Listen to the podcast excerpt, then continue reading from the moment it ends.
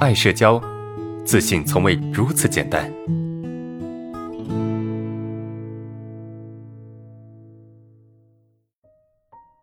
接下来这个问题，我们来看一下。呃，我从高中就因为某些原因完全自我封闭啊，期间也治疗过，在家里面待了好多年，二十多岁才出来工作。我现在三十多岁了啊，然后呢，虽然比之前稍微好一些，但是我感觉我的心理年龄还是很幼稚的，我没有过好自己美好的青春期，很遗憾，我现在还是一个人。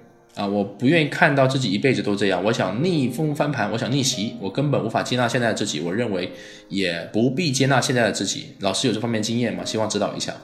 啊，解决社恐只是人生其中一个问题，而不是终极目标。对于我这种心智不成熟的大龄青年却不甘心的人，给些建议。好，这是这个同学的问题啊，非常狠啊，就说，啊，我觉得不必接纳现在自己，对吧？然后呢，也不需要接纳现在自己。就我们说接纳接纳接纳接纳是为了干啥？接纳不是不是让你去去认命，你知道吗？同学们，你们知道吗？接纳不是让你们去认命啊啊！就是说，哎呀，你就你这个辈子就这样了，对吧？你这辈子就这样，你你就你就认命了，哈，不是这个意思啊！接纳是想让你什么？接纳是希望你能够有力量去改变，因为我们的改变的前提是什么？同学们，改变的前提一定是有力量，你没有力量，你怎么改变？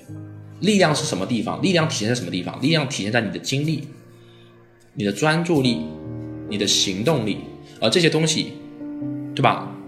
这东西从哪里来？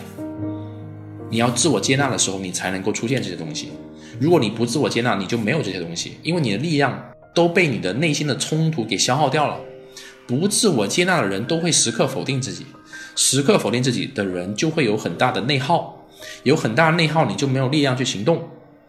啊，就就这个意思，所以你需要明白，就是接纳不是让你成为一个没用的人，啊，接纳是想让你有力量去行动和改变。你想去改变，你想去变得更好，你就必须用你的行动力去做。